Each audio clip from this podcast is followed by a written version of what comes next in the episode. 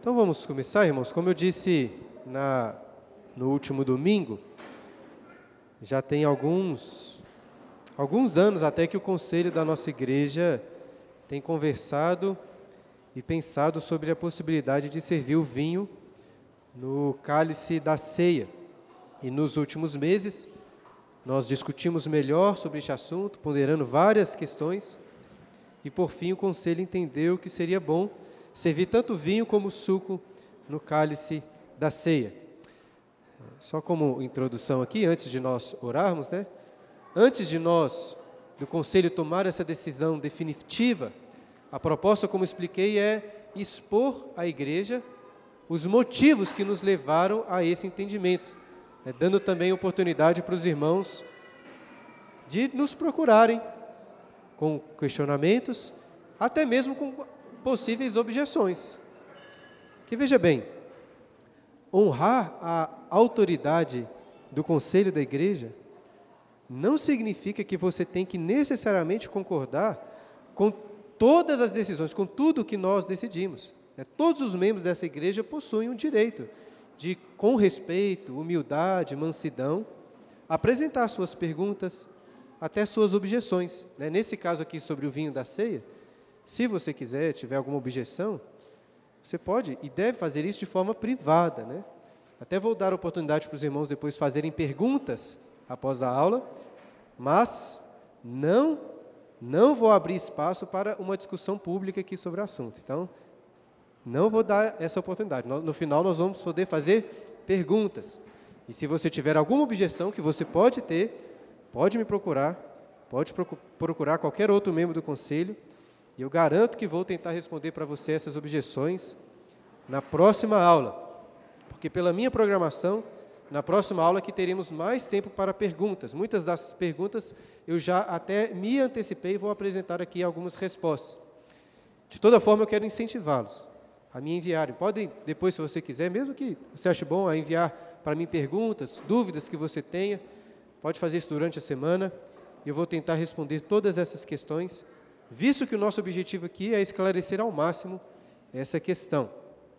E aproveito que a gente não começou a aula ainda para destacar, né, esclarecer dois pontos.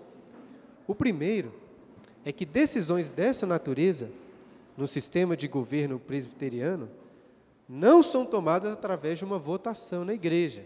Né. Nós queremos a participação dos irmãos, queremos ouvi-los, mas a decisão será dos pastores que Deus instituiu sobre essa igreja.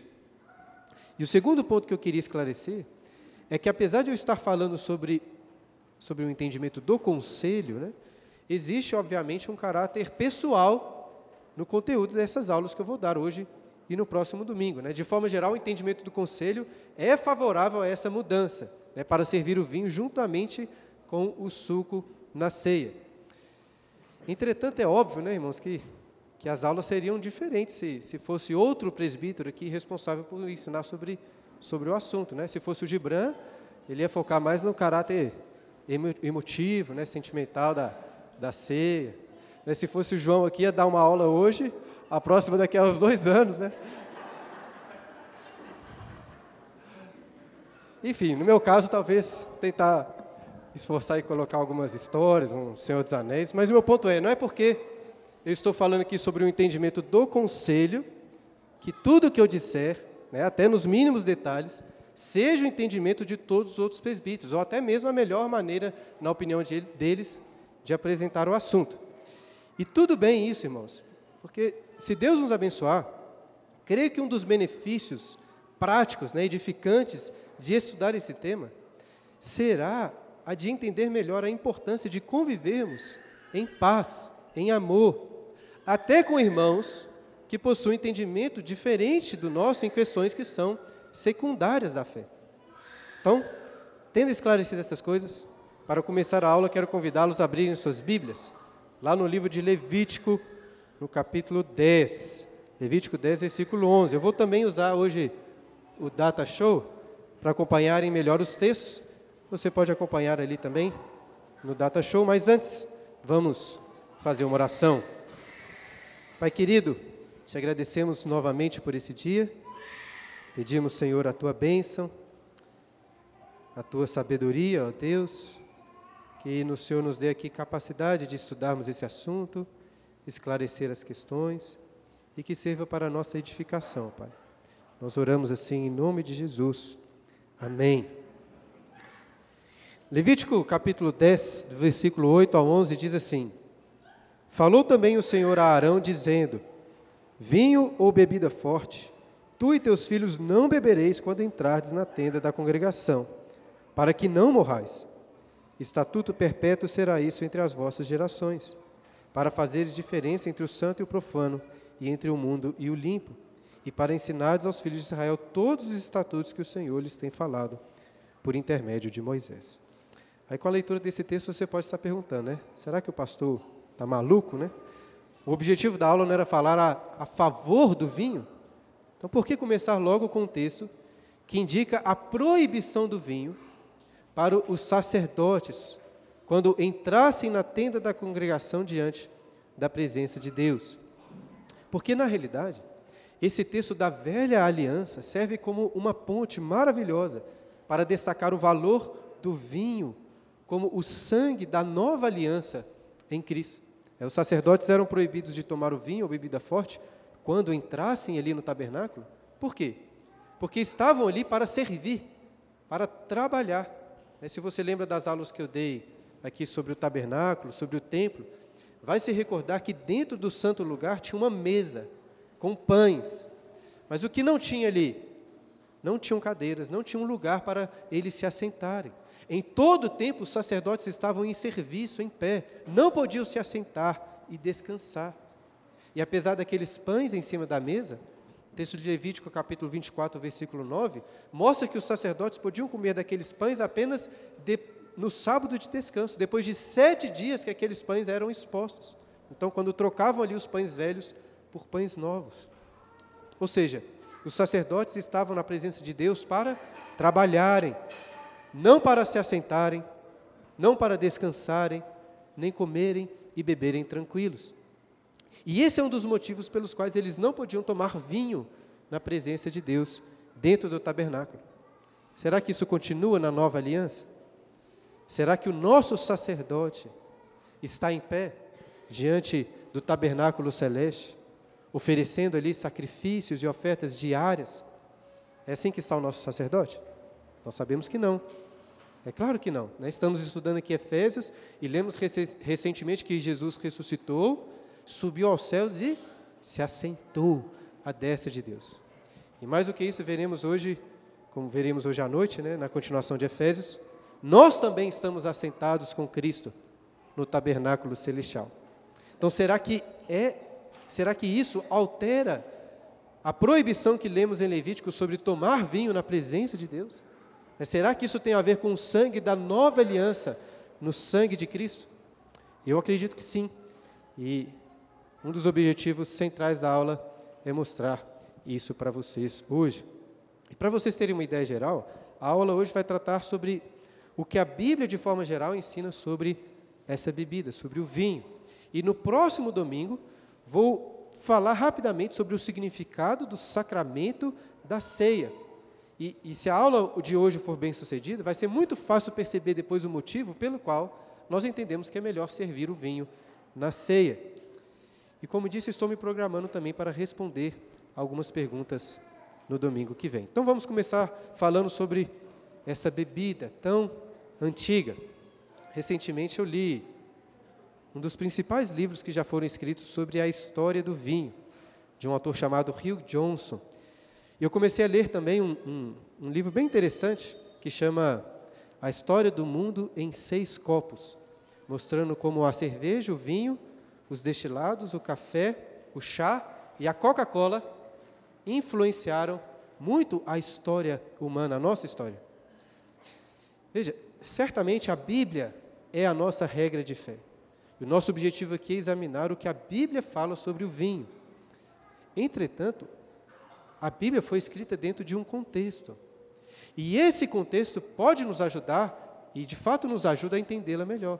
Então, esse é um dos motivos pelo qual me interessei em ler essas outras obras. E uma coisa que fica muito fácil de perceber na história do vinho, nas, na história das bebidas alcoólicas de forma geral, é que elas sempre estiveram associadas com o divino, com o transcendente. Né? Os antigos acreditavam que os, os efeitos da ingestão do álcool eram efeitos sobrenaturais.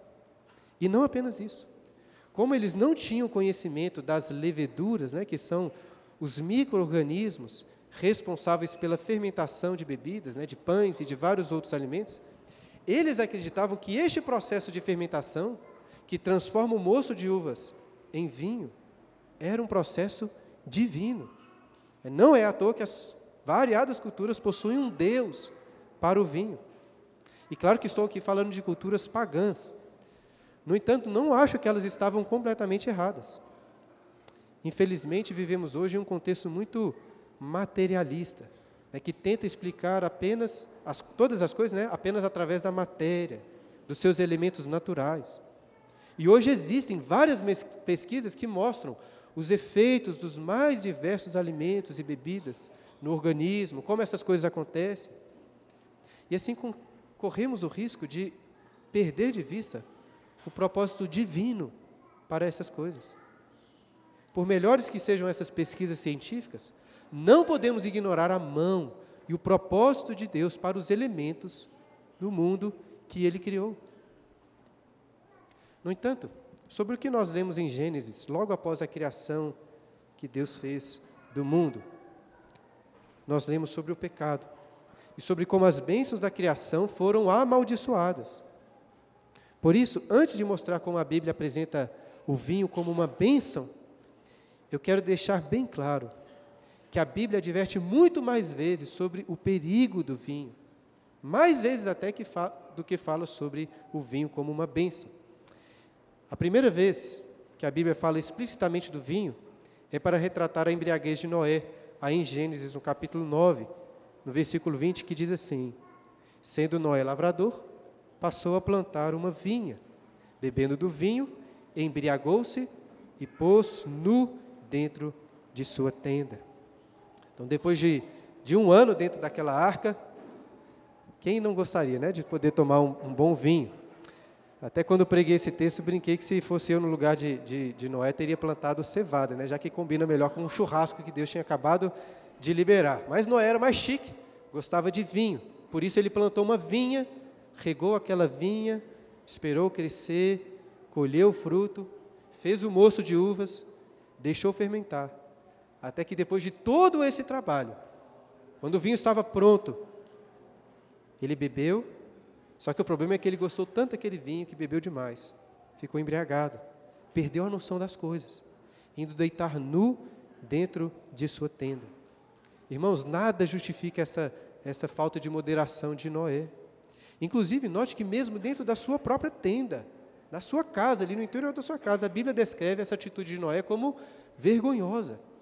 A embriaguez é um exemplo vergonhoso de falta de domínio próprio, principalmente de idolatria.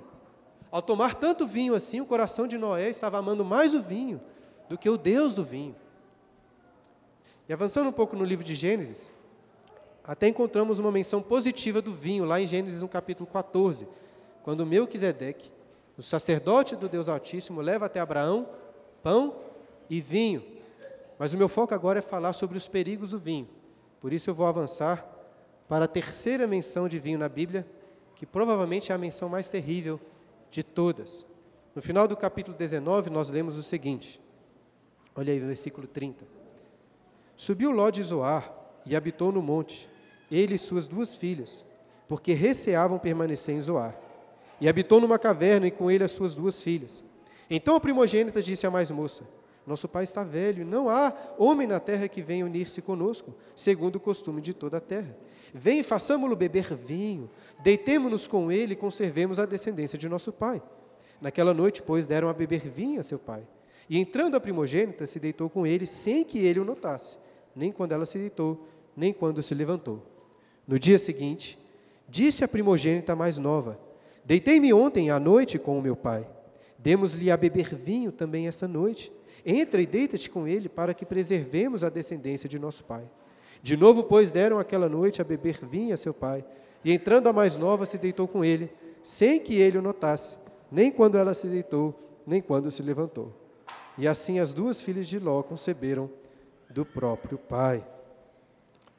Como que pode acontecer algo assim tão terrível? né?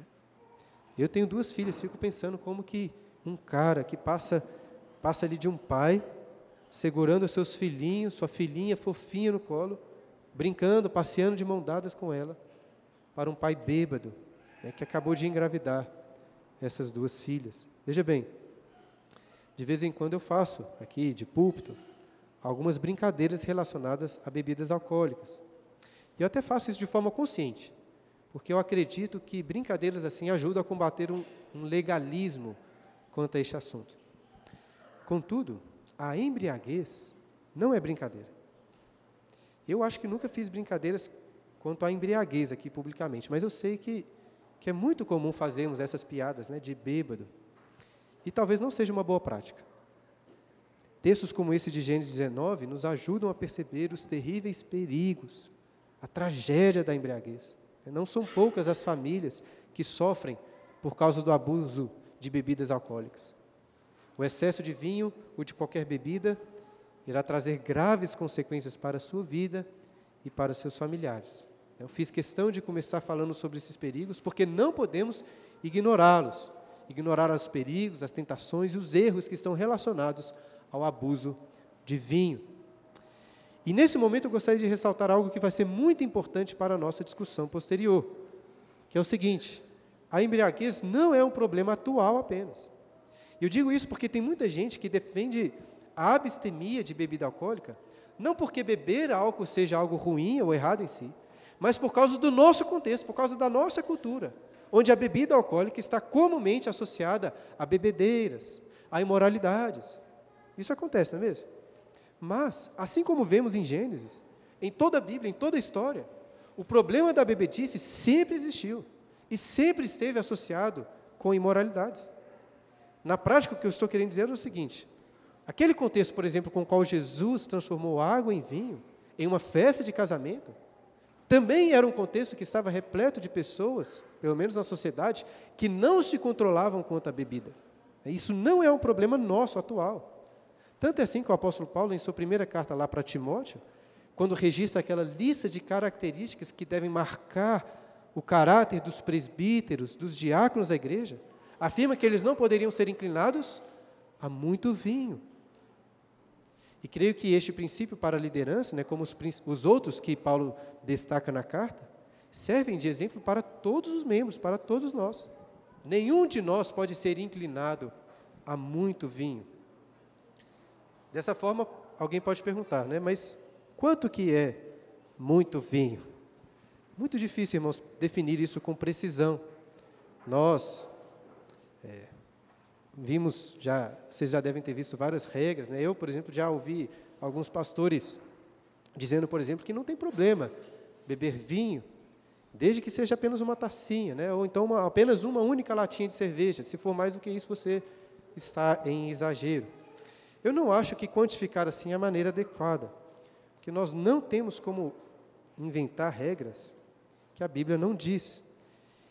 E, e, é natural que a Bíblia não tenha uma prescrição exata de quanto uma pessoa pode beber, porque as, as pessoas são muito diferentes entre si. Né? As bebidas possuem um teor alcoólico muito distintas. Cada circunstância é uma circunstância distinta. Né? Eu, por exemplo, gosto, gosto bastante de um bom vinho, mas costumo gostar mais de cerveja, né? que tem um um teor alcoólico umas três vezes menor do que o vinho. É bom que eu posso tomar três vezes mais cerveja do que vinho. Mas deixando de lado essas brincadeiras, eu creio que a Bíblia estabelece sim alguns princípios, como limites, que nos ajudam a entender o que é isso, o que é ser inclinado a muito vinho. Eu, eu destaquei cinco ali. É o limite mais óbvio é a embriaguez. Tudo bem você ficar alegre, já que o propósito para o qual Deus criou o vinho, como leremos depois no Salmo 104, é este: mas a pessoa não pode ficar embriagada, perdendo o controle dos seus sentidos. O segundo limite é o cuidado com o nosso corpo, com a nossa saúde. Né? Porque às vezes pode acontecer de uma pessoa não ficar embriagada, mas beber o suficiente para passar mal no, passar mal no dia seguinte, né? ficar com muita dor de cabeça, mal-estar. Esse é um pecado também contra o sexto mandamento. O terceiro limite tem a ver com prudência financeira. Bebidas alcoólicas não costumam ser baratas. Né? Se uma pessoa gasta mais dinheiro do que pode com isso, ela está em pecado. Quarto princípio: prudência nos relacionamentos. Nós sabemos que este é um assunto controverso entre cristãos. Então devemos, com prudência, amor, muitas vezes até nos abster do uso de bebida alcoólica, para não acontecer de aborrecermos muito uma pessoa, ou até mesmo de escandalizá-la, né? levá-la a pecar contra a sua consciência. Quinto limite, a idolatria. Tudo que é bom pode se tornar um ídolo no nosso coração. Então devemos ter todo cuidado para que isso não aconteça com o vinho ou com qualquer bebida alcoólica.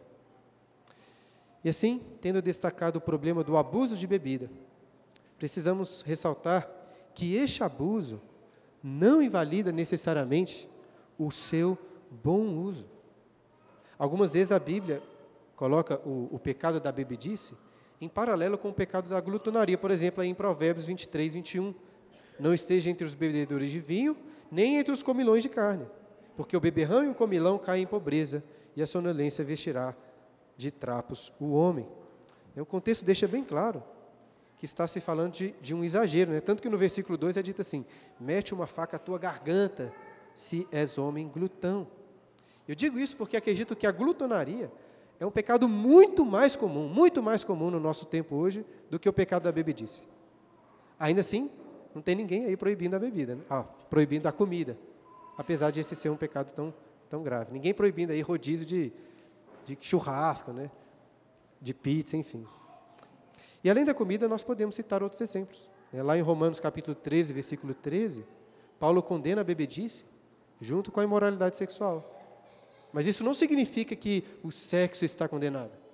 E certa vez eu li de Lutero essa frase que coloquei para vocês. Não suponha que os abusos sejam eliminados ao destruir o objeto que é abusado. Homens podem errar com vinho e mulheres. Devamos então proibir e abolir as mulheres? Nenhuma passagem bíblica atribui, irmãos, um sentido estritamente negativo ao vinho. Assim como não acontece em relação à comida, em relação ao sexo. O problema sempre está na perversão, no uso impróprio destes bens que foram dados por Deus. E este é um ponto essencial na definição do que é pecado. Porque o pecado não é uma atitude essencialmente má, completamente má em sua substância. O pecado é a perversão do bem, é transformar uma bênção em maldição. O vinho é bênção de Deus, como veremos melhor daqui a pouco. Mas o pecado transforma em embriaguez. A comida é uma bênção, mas o pecado a transforma em glutonaria. A sexualidade é uma bênção de Deus, mas o pecado a transforma em imoralidade. Nosso corpo é uma bênção de Deus, mas o pecado transforma o nosso corpo em instrumento de maldade. Nossa alma, nossos pensamentos são bênçãos de Deus, mas o pecado perverte o nosso interior. Nenhum desses erros que nós cometemos sempre, nenhum desses abusos, invalida o bom uso dessas bênçãos de Deus. De forma que agora eu queria mostrar para vocês que, apesar dos muitos perigos sobre o mau uso da bebida, os autores bíblicos, inspirados por Deus, sem qualquer constrangimento, ressaltam o vinho como um bem excelente. E é por isso, irmãos, que eu não me importo em falar aqui na igreja, sem reservas, sobre a legitimidade do uso de bebidas alcoólicas. Mas antes de apresentar algum texto, alguns textos, eu preciso ressaltar um detalhe que deveria ser óbvio. Deveria ser óbvio, mas infelizmente, muitas pessoas insistem em discutir, que é o seguinte: o vinho da Bíblia, o vinho do qual a Bíblia fala, era um vinho alcoólico. E por que eu digo que isso é óbvio? Porque, irmão, se não fosse alcoólico, não encontraríamos a embriaguez. Existe embriaguez sem álcool? Óbvio que não. Nem mil litros de suco de uva deixariam Noé embriagado. Contudo, né, muitos, muitos pastores vão dizer assim: olha, isso é muito comum. Você, na verdade, tem que olhar no original, porque a palavra no original para vinho não significa o vinho que nós temos hoje, era outra coisa. Isso acontece muito. Lá no seminário, por exemplo, eu lembro claramente, professor do seminário presbiteriano, falando que a palavra grega, palavra hebraica para vinho, não se referia a um vinho alcoólico. Não é o que a gente tem hoje. E de fato, irmãos, o processo de fabricação, né, eu li, como disse para vocês, a história dessas coisas. O processo de fabricação do vinho hoje é, em muitos aspectos, bem diferente do que as pessoas usavam no passado. Além disso, o costume em relação ao vinho mudou muito também, né, já que o vinho, até a cerveja, eram bebidas comumente usadas no dia a dia em várias refeições, até mesmo por crianças, sendo que geralmente eram misturadas ali com água para diluir. Porém, apesar dessas diferenças culturais, etc., essencialmente o vinho sempre foi a mesma coisa. É um moço de uvas fermentado. E sempre fez com que as pessoas imoderadas ficassem embriagadas. E antes de avançar, deixa eu dar uma dica muito importante para vocês sobre interpretação da Bíblia, que se aplica a este assunto do vinho, mas a vários outros também. Uma dica muito importante, presta atenção. Sempre que você ouvir um pastor ou até mesmo um livro que você estiver lendo, sustentando um entendimento baseado quase que exclusivamente no, no significado original de uma palavra, duvide, duvide bastante. Porque é muito fácil simplesmente dizer que o significado original de uma palavra é o tal. O que é difícil é provar isso. E como provamos o significado de uma palavra? Pelo seu contexto. É o mais importante na interpretação aí do texto da Bíblia é o seu contexto. E qual é o contexto em que os termos bíblicos para vinho aparecem? Aparecem tanto no contexto de embriaguez, como no contexto de bênção, o mesmo termo. Existe até mais de uma palavra no Antigo Testamento que, que parece, pelo menos, se referir ao vinho. Mas a grande maioria das vezes o termo é o mesmo, o mesmo termo. É o termo yain, como é o caso, inclusive, dos textos que eu já citei até agora. Você pode confiar, mas depois você pode conferir se quiser também. O mesmo termo para vinho lá em Gênesis 9, no, também no capítulo 19, é o mesmo termo lá para vinho no capítulo 14, quando Melquisedeque leva vinho para Abraão. Obviamente, quando chegamos no Novo Testamento, o termo é outro, já que o Novo Testamento foi escrito em grego, o termo era oinos. Vou citar agora vários textos. E eu me preocupei em selecionar apenas os textos que usam o mesmo termo seja Iain no Antigo Testamento ou Oinos, ou Oinos no Novo Testamento. E eu estou consciente, irmãos, de que não é porque o mesmo termo que está sendo usado que ele possui necessariamente o mesmo significado. Né? Nós sabemos muito bem que uma mesma palavra pode ser usada em sentidos distintos. O que manda é o contexto. E minha preocupação maior será com isso. Então, vou começar citando aquele que é um dos principais textos sobre o assunto, Salmo 104, versículos 14 e 15, que dizem: Fazes crescer a relva para os animais e as plantas para o serviço do homem, de sorte que da terra tire o seu pão. O vinho que alegra o coração do homem, o azeite que lhe dá brilho ao rosto e o alimento que lhe sustém as forças. Note agora aquilo que eu disse logo na introdução. Deus determinou um propósito especial para os vários elementos da criação. E qual é o propósito divino para o vinho? É claro que o vinho possui outros benefícios, assim como a relva, as plantas e o azeite que são citados. Entretanto, o salmista, inspirado por Deus, escolhe ressaltar que o vinho foi criado por Deus para o quê? Para alegrar o coração do homem. E o que isso significa? Irmãos, isso significa que está para além de uma dúvida razoável. Que o autor não está falando de suco de uva aqui. Né? Entender de outra maneira como existem alguns livros que o fazem, é, é ignorar o texto bíblico, é forçar uma interpretação na Bíblia.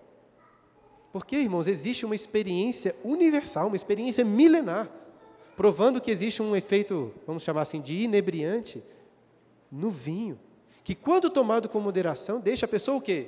Alegre, né? ou alegrinha, como dizemos aí. É evidente que o autor está se referindo a esse tipo de efeito. É só uma pessoa do século 21, muito enviesada, conseguiria interpretar esse texto de outra forma. Eu disse antes que nem mil litros de suco poderiam deixar Noé embriagado, mas nem mil litros de suco poderiam deixá-lo alegrinho também, como o vinho faz. E o vinho é tão efetivo nesse efeito que, olha só, a mãe do, rei, do Lei Remuel o recomenda dar o vinho aos amargurados de espírito, Vou ler esse texto de Provérbios 31, esse texto é muito bom, preste atenção. Não é próprio dos reis, ó Lemuel, não é próprio dos reis beber vinho, nem dos príncipes desejar bebida forte, para que não bebam e se esqueçam da lei e pervertam o direito de todos os aflitos. Dai bebida forte aos que perecem, e vinho aos amargurados de espírito, para que bebam e se esqueçam da sua pobreza, e de suas fadigas não se lembrem mais. Em uma primeira leitura, esse conselho da mãe de Lemuel parece estranho, não é mesmo? Primeiro, a mãe diz que não é próprio aos reis e príncipes beberem vinho, enquanto este é recomendável para os pobres e amargurados. O que isso significa? Primeiro, vamos pensar aqui no conselho sobre os reis e príncipes. Aquilo que eu, que eu disse no início sobre os levitas trabalhando no tabernáculo, se aplica aqui também, eu acho. É o que a mãe do rei Lemuel estava dizendo é que não é próprio aos reis e príncipes beberem vinho no curso do seu trabalho, muito menos quando vão julgar as pessoas. É, naquele contexto, muitos reis, muitos príncipes, por causa dos seus fartos recursos, costumavam beber muito, o dia inteiro, impedindo-os assim de, de desempenharem bem as suas funções. E é por isso que encontramos aqui essa advertência quanto a se esquecerem da lei, a perverterem o direito dos aflitos. Este é um belo conselho da mãe de Lemuel, mas a sequência o torna ainda melhor. Enquanto os ricos tinham muito vinho, os pobres trabalhadores raramente tinham acesso a esse bem. Portanto, o que a mãe do rei Lemuel está aconselhando é que os reis usem seus vastos recursos para oferecerem vinho aos pobres, aos amargurados. Com qual objetivo? Não para se esquecerem da lei. Fazendo um contraste, ela diz: para se esquecerem da sua pobreza, das suas fadigas. Lembrando, irmãos, que, que apesar desse texto estar falando aqui da mãe de Lemuel, né, do conselho dela, estamos lendo a Bíblia. Isso aqui é palavra inspirada por Deus. Né? Não custa lembrar isso aqui. Inclusive, outro dia, uma pessoa me mandou uma mensagem perguntando o que eu achava sobre, sobre óleos essenciais que, que, que ajudam, só que óleos essenciais específicos. Me perguntou assim, o que você acha desses óleos essenciais que ajudam no combate à ansiedade, à estresse, à tristeza? Porque essa pessoa estava com uma pulga atrás da orelha quanto a este assunto. Eu respondi para ela o seguinte, eu prefiro vinho e uísque. E aí mandei esse texto de Provérbios para ela. Dai bebida forte aos que perecem e vinho aos amargurados de espírito. Isso é bíblico. A pessoa gostou da resposta. Depois eu expliquei melhor, né, dizendo, obviamente que eu não entendo, eu não entendo quase nada sobre óleos essenciais, né, mas, mas eu acho que é, é possível sim, veja bem, que Deus use elementos da criação para nos ajudar a ficar menos ansiosos, menos estressados, menos tristes. O problema, grande problema, é fazer o quê? É trocar a criatura pelo Criador. Porém, com o uso devido, Deus é glorificado. Quando nós comemos, bebemos e fazemos qualquer uma dessas coisas na presença dEle, somos assim, ficamos alegres, né? combatemos a ansiedade, tristeza, confiados em Deus. E dessa forma eu gostaria agora de citar mais uma série de versículos bíblicos exaltando o vinho como uma bênção. Existem vários outros textos, inclusive textos usando termos distintos, né, que também se referem a algum tipo de bebida alcoólica. Mas, como eu disse, decidi citar apenas versículos bíblicos que usam o mesmo termo, para que não haja dúvida sobre o que nós estamos falando aqui. E se o vinho é um sinal de bênção, a falta de vinho, olha só, é tida como um castigo. Se o povo desobedecesse, Deus alertou em Deuteronômio 28, 39: Plantarás e cultivarás muitas vinhas, porém do seu vinho não beberás nem colherás uvas, porque o verme as devorará. É um castigo de Deus ficar sem vinho. E o vinho era tão bom que Salomão, no livro dos Cânticos, o compara aí com os beijos da sua amada. Né? Dizia eu: Subirei à palmeira, pegarei em seus ramos. Sejam os teus seios como os cachos da vide, o aroma da tua respiração como das maçãs. Os teus beijos são bons como vinho, como bom vinho. E tudo bem se você não gosta de vinho. Né? Ninguém é menos piedoso por causa disso. É assim como você não é menos piedoso se você não gosta de maçãs. Mas a linguagem bíblica fala do vinho como algo saboroso, algo bom, e algo que agrada a Deus. Olha aí, no livro de Eclesiastes, Salomão disse: Vai, pois come com alegria o teu pão e bebe gostosamente o teu vinho, pois Deus já de antemão se agrada das tuas obras. Deus tinha proibido os sacerdotes, como nós lemos no início, de tomarem vinho dentro do tabernáculo, mas não foi porque Deus tinha algo contra o vinho, ou porque Deus acha que crente né, não pode ter festa com bebida. Tanto é assim que Deus prescreveu, olha só, Deus prescreveu o vinho como uma das ofertas que seriam entregues a ele pelo, pelo povo. Olha esse texto de Êxodo. Isso é o que oferecerá sobre o altar: dois cordeiros de um ano, cada dia continuamente. Um cordeiro oferecerás pela manhã e o outro ao pôr do sol. Com um cordeiro, a décima parte de um efa de flor de farinha, amassada com a quarta parte de um hin de azeite batido, e para a libação, a quarta parte de um hin de vinho. Outros textos falam de ofertas de vinho, mas eu tenho, mas tem um especial que eu gostaria de destacar aqui. Deuteronômio capítulo 14. Olha só, esse dinheiro dá-lo-ás por tudo que deseja a tua alma, por vacas ou ovelhas, ou vinho, ou bebida forte, ou qualquer coisa que te pedir a tua alma. Come-o ali perante o Senhor teu Deus, e te alegrarás tu e a tua casa. Quando os israelitas precisavam viajar para entregar seus dízimos, né, é, segundo as suas, as suas produções, que precisavam levar lá para o templo, o que a lei prescrevia é que eles poderiam vender o que produziram e levar apenas o dinheiro na viagem. Chegando em Jerusalém, o texto diz que eles podiam usar aquele dinheiro para comprar o que iriam oferecer ao Senhor. E dentre as opções que tinham, o texto cita o vinho. Eles não podiam entrar no templo como sacerdotes. Mas diferentes sacerdotes não estavam ali para trabalhar.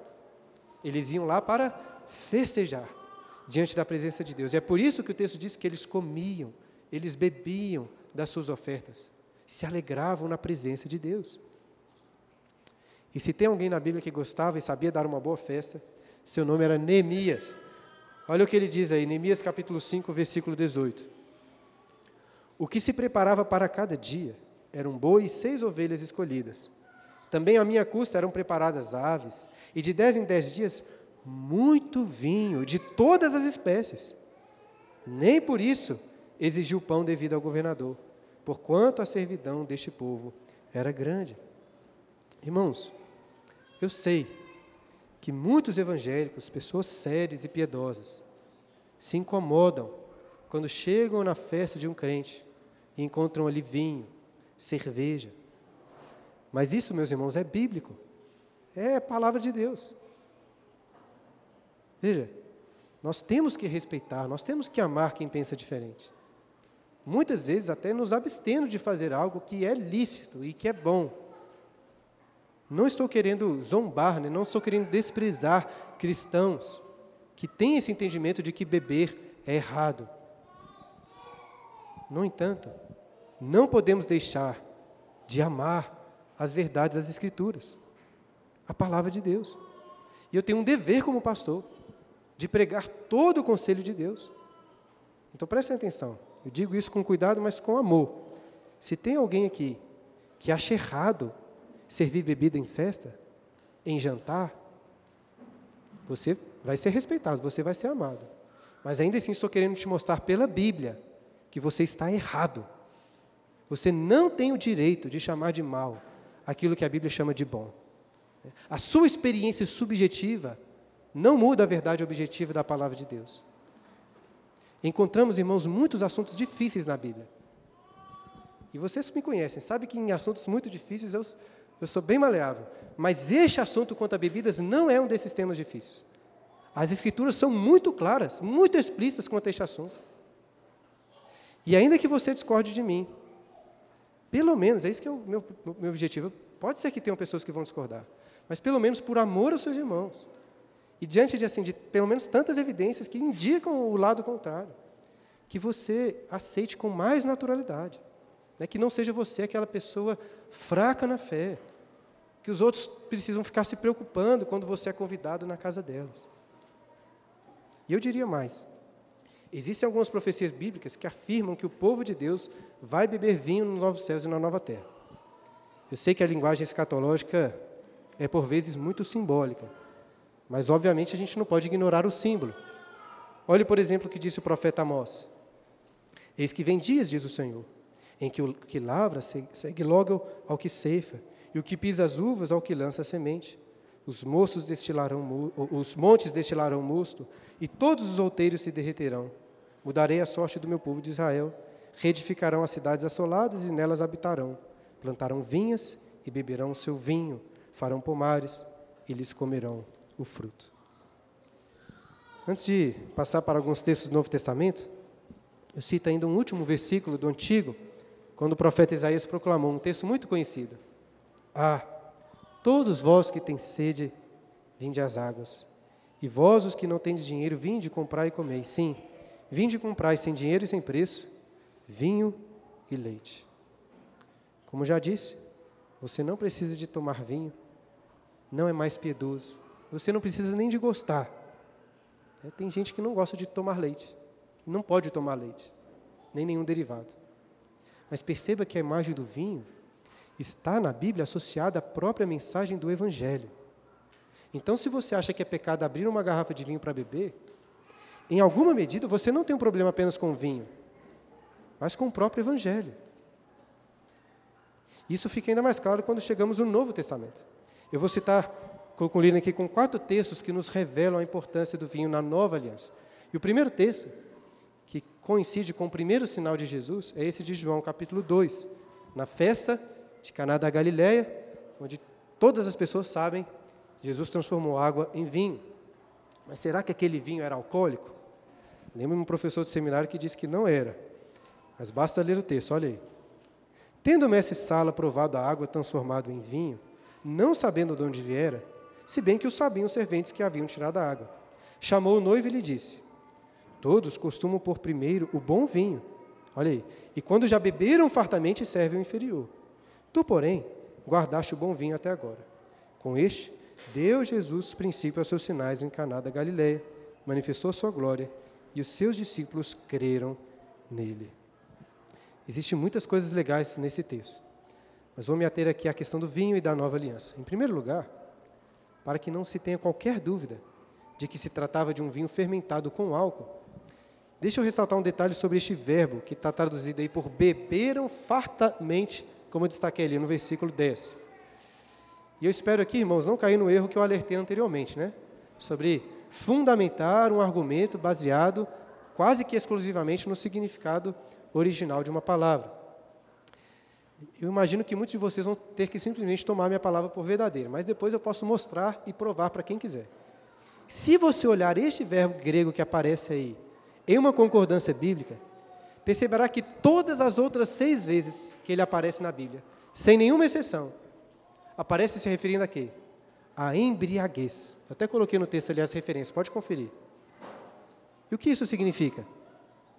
Que o bom vinho, sobre o qual o mestre Sala aí fala, era um vinho que embriagava.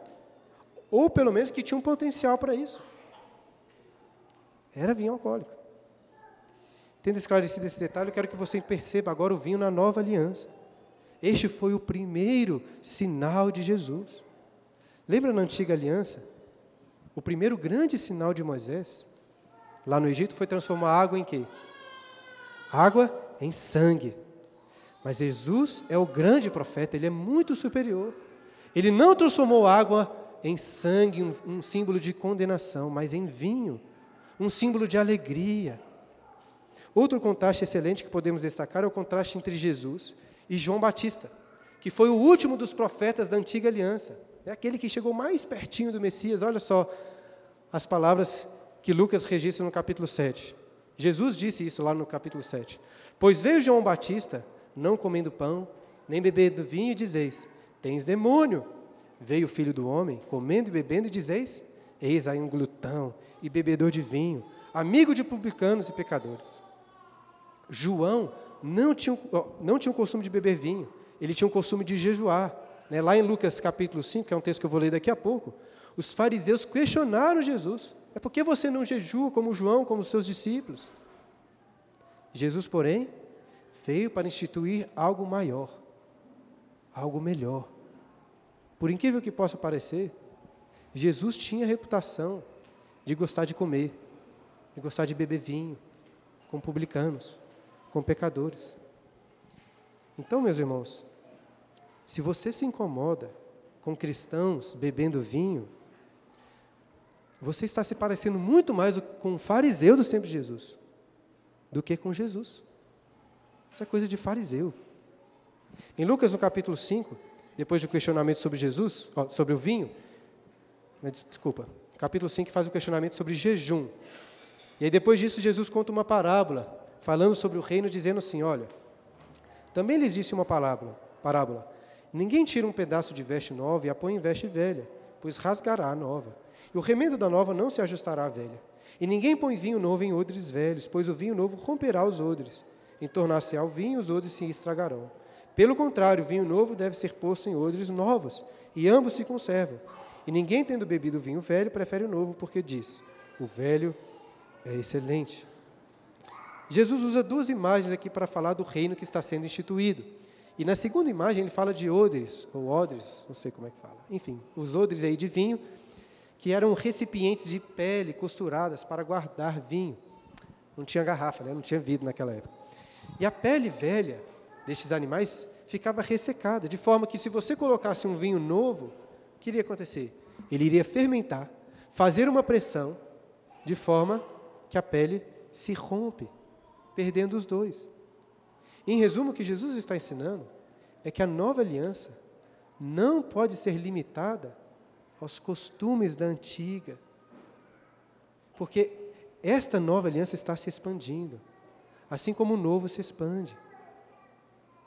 O vinho novo seria este mosto de suco de uva bem denso, fermentando, se expandindo, que precisa ser colocado em odres novos. Estão entendendo o que Jesus está mostrando aqui? A nova aliança é comparada com um vinho novo, o suco de uva ali, passando pelo processo de fermentação, se expandindo. Se você conhece alguma coisa de processo de vinho, de cerveja, você sabe que é muito comum, por exemplo, garrafas estourarem no começo. Estavam se expandindo. Lembra daquela parábola que Jesus contou, comparando o reino com a semente da mostarda, que é a menor das sementes, mas ao crescer se torna mais alta, a maior né, de todas as árvores?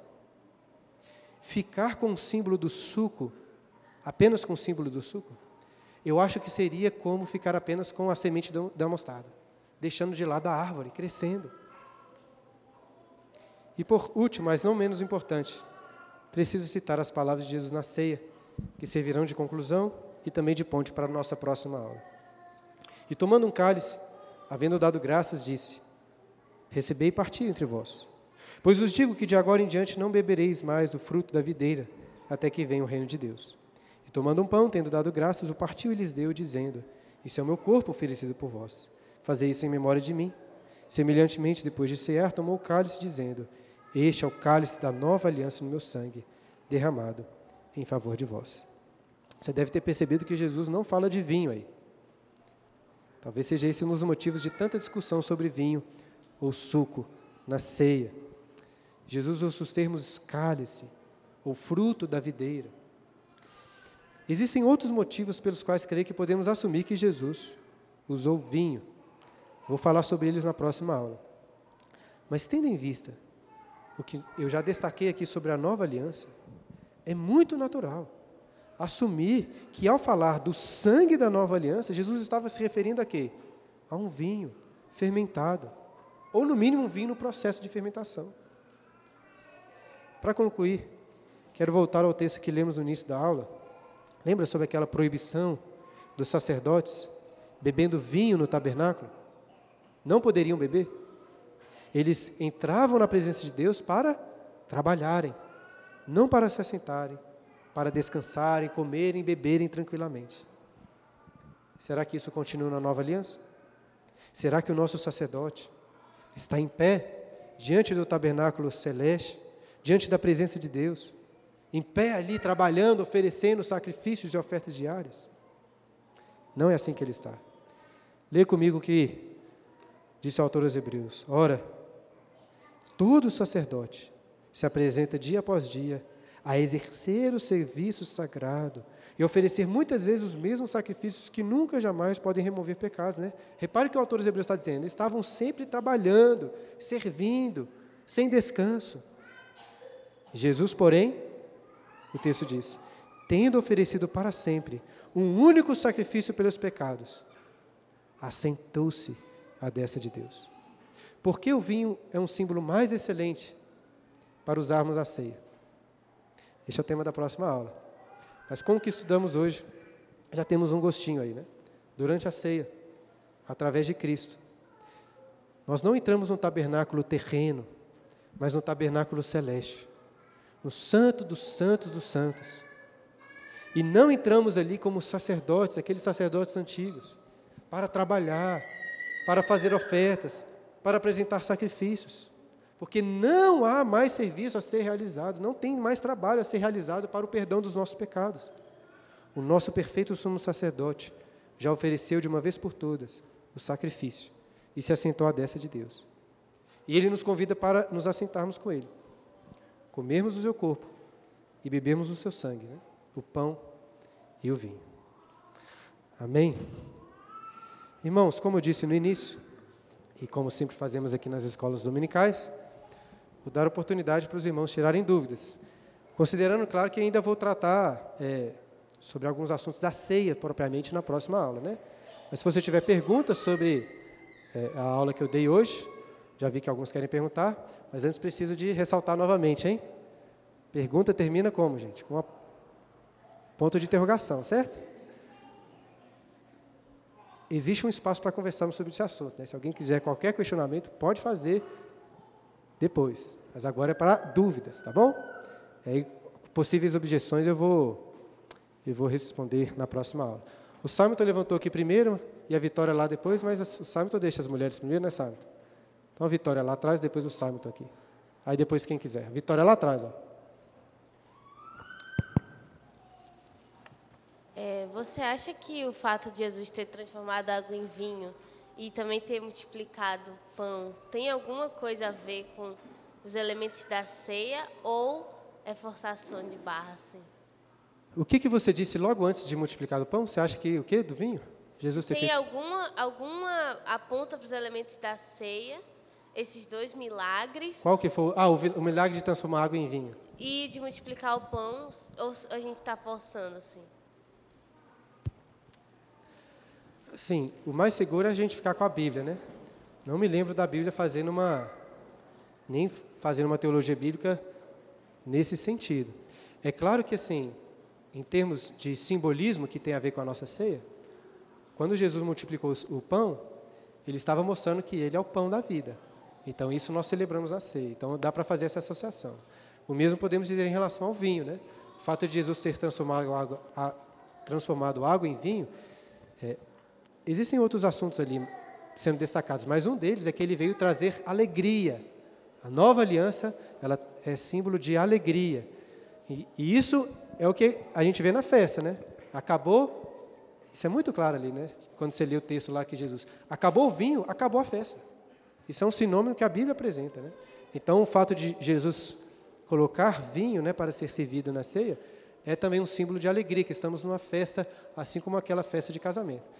Então veja bem, eu acho que existe uma associação, eu só não estaria seguro de falar que existe essa associação direta, né, que as escrituras fazem essa relação aí. Não sei. Mas pode ser que sim. Fala, Simon. Então, pastor, é sobre aquele texto de Lucas 7,34, que fala, né, eis aí um glutão e bebedor de vinho, amigo de publicano e pecadores. Isso me fez pensar, é, Salmo 1 né, fala de não se sentar em roda de escarnecedores e nem os pecadores. O, qual que é a, a sua visão a respeito de um que está assentado no meio de, da maioria de não crentes, tomando ali, regozijando também das, de bebida com eles? Assim, visto que ali, no ambiente, há mais não crente do que crente, o que acontece ali é bem diferente de uma roda de crentes bebendo. Excelente pergunta, Santo. É, eu acho que o, uma coisa que eu destaquei aqui, um princípio, não sei se quem entendeu aí, né? A pergunta do Simon, em resumo, é o seguinte: eu citei o texto de Lucas que fala de Jesus comendo, bebendo vinho com pecadores e publicanos, né? E o Simon está perguntando assim, e, e, os cristãos quando se assentam para comer e beber com ímpios nessas situações, né? É, acho que é uma boa pergunta e tem a ver com os princípios que eu saquei aqui, que é o seguinte: o que é o errado nessas mesas, nessas rodas que o Salmo 1, por exemplo, fala que nós não devemos assentar? É a bebida? É a comida? Quando você vê um, uma mesa de ímpios, bebendo e comendo, muito, se embriagando, falando um tanto de coisa errada, qual que é o problema ali? É, é a comida e o vinho? Não é. Então a gente tem que assentar, isso é muito importante. Um dos perigos da gente associar o vinho com o erro é porque a gente tira o foco de onde que está o erro. Por exemplo, tem muitas pessoas que falam assim: olha como que o vinho estragou minha família. Olha como a bebida, a cerveja, a cachaça acabou com a minha família. Quando a pessoa diz isso, eu entendo o que ela está dizendo, mas ela está cometendo um erro grave, porque ela está tirando o problema de onde ele está. O problema não foi o vinho, não foi a cerveja ou a cachaça. O problema foi a falta de moderação. Foi a embriaguez do pai ou de quem quer que atrapalhou a família. Então, é, qual que. Veja bem, se você está sentado numa roda de escarnecedores, como o Salmo 1 diz, o problema ali não é o vinho. Se você está sentado numa, roda de, de bebedices e de glutonaria, né, que aqui claramente está se promovendo a embriaguez e a, glut, e a glutonaria, você também está pecando. Por causa do quê? Por causa do pecado da bebedice, da imoralidade e da glutonaria. Com isso a gente não pode se, se assentar e comer. Agora, é, isso não nos impede, como cristãos, de, naturalmente, como Jesus fazia, como todos os cristãos de todos os séculos fizeram, menos hoje, de nos assentarmos para comer vinho, cerveja, o que for, com ímpios. Inclusive, isso muitas vezes é uma bela forma de nós mostrarmos que nós não somos dominados por aquilo ali. E eu digo mais, aproveitando né, que você já fez essa pergunta. Irmãos, vocês talvez não muitos de vocês devem saber, mas assim, uma das coisas que eu vou mostrar na próxima aula é que a bebida ela, ela tem um, um, uma, uma característica de festa, de, de confraternização, de comunhão. Eu digo isso por causa do seguinte: essas bebidas elas nos aproximam muitas vezes de ímpios para fazer coisas erradas, mas pode nos aproximar para fazer coisas boas. Quantas vezes eu já não me aproximei de pessoas ímpias através disso. E de formas excelentes. Pessoas que foram conduzidas, já conheço exemplos de pessoas que foram começaram a aprender sobre Cristo, sobre o Evangelho, por causa de pessoas que se sentaram para comer, para beber com elas e conversar sobre essas coisas. É, na minha família mesmo, né, na família da Clara, o pai dela sempre contava essa história, né, de primeira vez que eu fui visitá-los lá na, em Paracatu, né, os irmãos, o pessoal gosta lá de beber, né? O pai da Clara sempre contava essa história, que eles ficavam com medo, né? O cara quer ser pastor, vai chegar aqui, não vai beber nada. E que quando eu aceitei, eles vão me oferecer uma latinha de cerveja, eu aceitei, aquilo quebrou, sabe, as paredes. Foi muito mais fácil de me relacionar com o pai e tal. Não estou recomendando. Você pode se aproximar de, das pessoas de outras maneiras, não é a única forma. Mas é evidente que é uma maneira de se aproximar das pessoas. Então, é, a gente tem que tomar cuidado com o pecado roda de escarnecedores, festas, como as pessoas fazem por aí, é óbvio que não convém, pelo que você vai ficar escutando, pelo que você vai, enfim. Mas o problema não é a cachaça, o vinho, a cerveja, o problema é o pecado. Então que fique claro, a gente tem que chamar de pecado o que é pecado, o que a Bíblia chama de pecado, não o contrário. Respondi sua pergunta? Beleza. Mais alguém, irmãos? Eu acho que já deu o nosso tempo aí. Falta um minuto. Pergunta, eu, eu tenho a resposta, mas acho que é uma pergunta importante, que é, o, a embriaguez é pecado. Isso aí a gente não pode questionar. E aí, como eu sei se eu estou embriagado ou não? Como que é esse limite?